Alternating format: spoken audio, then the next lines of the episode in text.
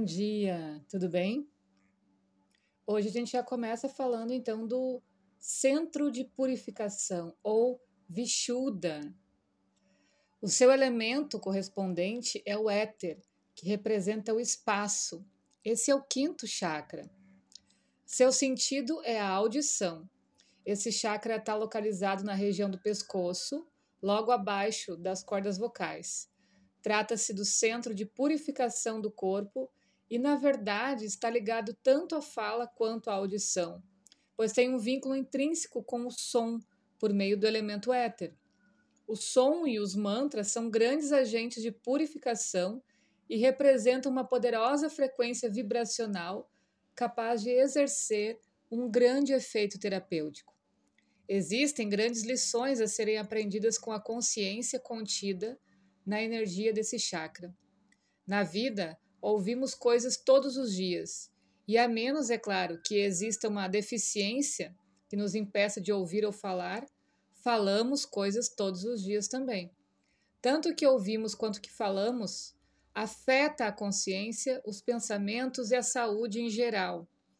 O quinto chakra pode ser visto como uma porta para o que deixamos entrar na nossa consciência a partir do mundo exterior e também o que permitimos que saia da nossa consciência. O quinto chakra representa a nossa capacidade de filtrar e purificar as coisas que ouvimos e dizemos na vida. Portanto, o que é ouvido e falado pode ter um efeito positivo sobre as emoções. Uma pessoa com o quinto chakra forte pode aprender a não ser tão sensível aos elogios e crítica dos outros, e, ao mesmo tempo, a ter a capacidade de irradiar positividade e curar outras pessoas por meio da fala.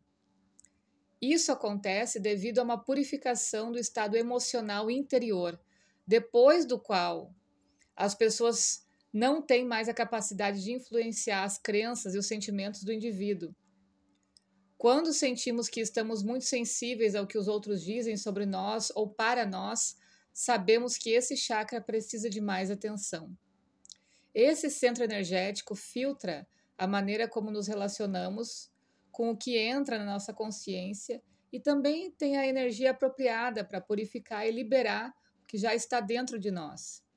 Ele permite a purificação do segundo chakra e do estado emocional de duas maneiras. Não, deixamos que, não deixando que sejamos mais influenciados pelos conceitos e pelas opiniões de outras pessoas e nos levando a usar uma comunicação autêntica e honesta para curar as feridas emocionais. Ao falar a nossa verdade, expressamos os nossos sentimentos para o universo e permitimos que esses sentimentos sejam alcançados de volta ao universo. Embutir pensamentos e sentimentos nos leva à estagnação energética. A comunicação aberta e sincera é uma grande chave para a cura mental, emocional e física. Para isso, a gente precisa ter confiança com os nossos grupos, com os nossos pares, para fazer essa, essa expressão, essa liberação de energia de forma sincera. Né? Quando um sentimento ou uma emoção são reprimidos, a sua energia fica confinada no nosso corpo. A falta de comunicação é um dos maiores problemas que as pessoas enfrentam na sua jornada de cura a energia fica estagnada, porque não nos sentimos hábeis para comunicar da maneira apropriada o que está se passando dentro de nós. Eu incentivo todo mundo, e quando digo isso me refiro a todos mesmo, a ter alguém com quem possa desabafar. Pode ser um amigo ou conhecido, mas um terapeuta ou orientador espiritual é até uma opção melhor, pois ele será mais preparado para responder de maneira construtiva Qualquer coisa que consigamos dizer não terá mais poder sobre nós. Qualquer coisa que não consigamos dizer acabará nos destruindo. Todas as doenças mentais e os problemas emocionais crônicos começam com uma incapacidade do indivíduo para comunicar o que se passa dentro dele ou com o sentimento de não ser ouvido pela pessoa com quem se comunica. Ser ouvido é tão importante quanto conseguir comunicar a própria verdade. A pessoa precisa saber que suas palavras foram ouvidas para que consiga restaurar seu equilíbrio interior. As palavras que proferimos estão sempre ligadas ao que sentimos. O instrumento mais prático e poderoso para recuperar o bem-estar e aprender a ser claro e direto nos nossos hábitos de comunicação. A força e a pureza cultivadas no quinto chakra nos ajudam a ser claros e objetivos nas nossas comunicações ao longo da vida.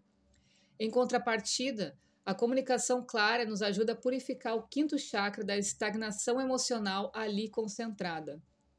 Graças às suas propriedades depurativas, esse chakra também é o local da consciência em que as noções preconcebidas de pureza são examinadas e trabalhadas.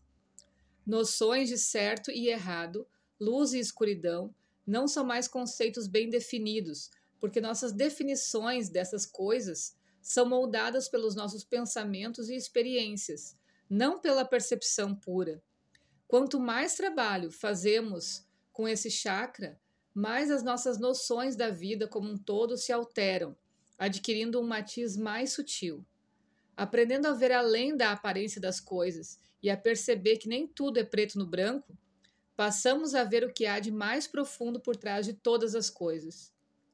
Ver a profundidade interior de toda a vida significa purificar toda a vida. O quinto chakra pode nos ajudar com isso e especificamente pode nos ajudar a entender o que é certo ou errado no nosso Dharma individual e no nosso caminho de vida. As pessoas que trabalham muito com a energia desse chakra geralmente são aquelas que quebram regras e vão contra as normas da sociedade, enquanto buscam encontrar o seu próprio jeito de fazer as coisas. Elas vão fundo em tudo que fazem e se preocupam mais com a verdadeira essência das coisas do que com a fachada que mostram ao mundo. Também não costumam fazer joguinhos quando se comunicam com os outros. Essas pessoas muitas vezes assumem posições de liderança ou são professores. Graças, é claro, à sua capacidade de se comunicar com clareza e ao modo direto como abordam a vida. O trabalho com a energia do quinto chakra sempre envolve a comunicação clara, sincera e efetiva consigo mesmo e com os outros. A meditação de mantras também ajuda a abrir esse chakra e a ativar a sua energia. Outro exercício que eu optei fazer também para liberar e para exercitar esse chakra foi a aula de canto. Então eu fiz por um ano uh, com uma boa professora para a gente exercitar com vontade mesmo, dentro de todas as regras, aprendendo as notas, não só de uma maneira uh, lúdica, né? Isso mudou muito o meu senso de percepção sobre as coisas e o empoderamento da minha voz. E outra coisa que é perceptível é quando a gente ouve as pessoas falando e tem confusão, não conseguem distinguir o que é bom ou não para elas, ficam perdidas, né? Então a gente vê a comunicação das pessoas, o tanto que está desregulado os chakras anteriores. Então, quando a gente aprende sobre o corpo físico, sobre a segurança, e depois vai aprendendo sobre a nossa verdade, é uma crescente de evolução. Então, quando a gente percebe alguém que comunica a verdade com segurança, a gente também entende que foram trabalhados os chakras anteriores. Por isso que muitas vezes essa comunicação dessas pessoas com mais equilíbrio, elas penetram tanto na nossa alma, elas tocam a nossa alma, porque realmente elas estão com essa potência verdadeira, com essa energia verdadeira na voz. Aqui também a gente vê sintomas como problemas de tireoide, né? Então, logo que eu percebo os sintomas nos atendimentos relacionados à garganta e tireoide, eu já parto lá para o primeiro e segundo chakra, principalmente o segundo chakra. Então, às vezes a pessoa teve uma boa estrutura familiar, passou uma infância boa e tal, mas a questão é que não conseguia ser ouvida, não conseguia expressar o que tinha vontade, né? Ou tudo que ela falava que tinha vontade era uh, menorizado, vamos dizer assim, né? Então ela aprendeu a não confiar nas suas palavras.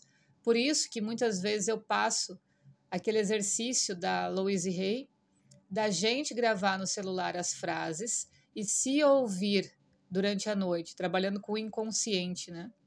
porque a gente precisa começar a construir, acreditar na confiança da nossa própria voz. Ok? Por hoje é isso. Até mais.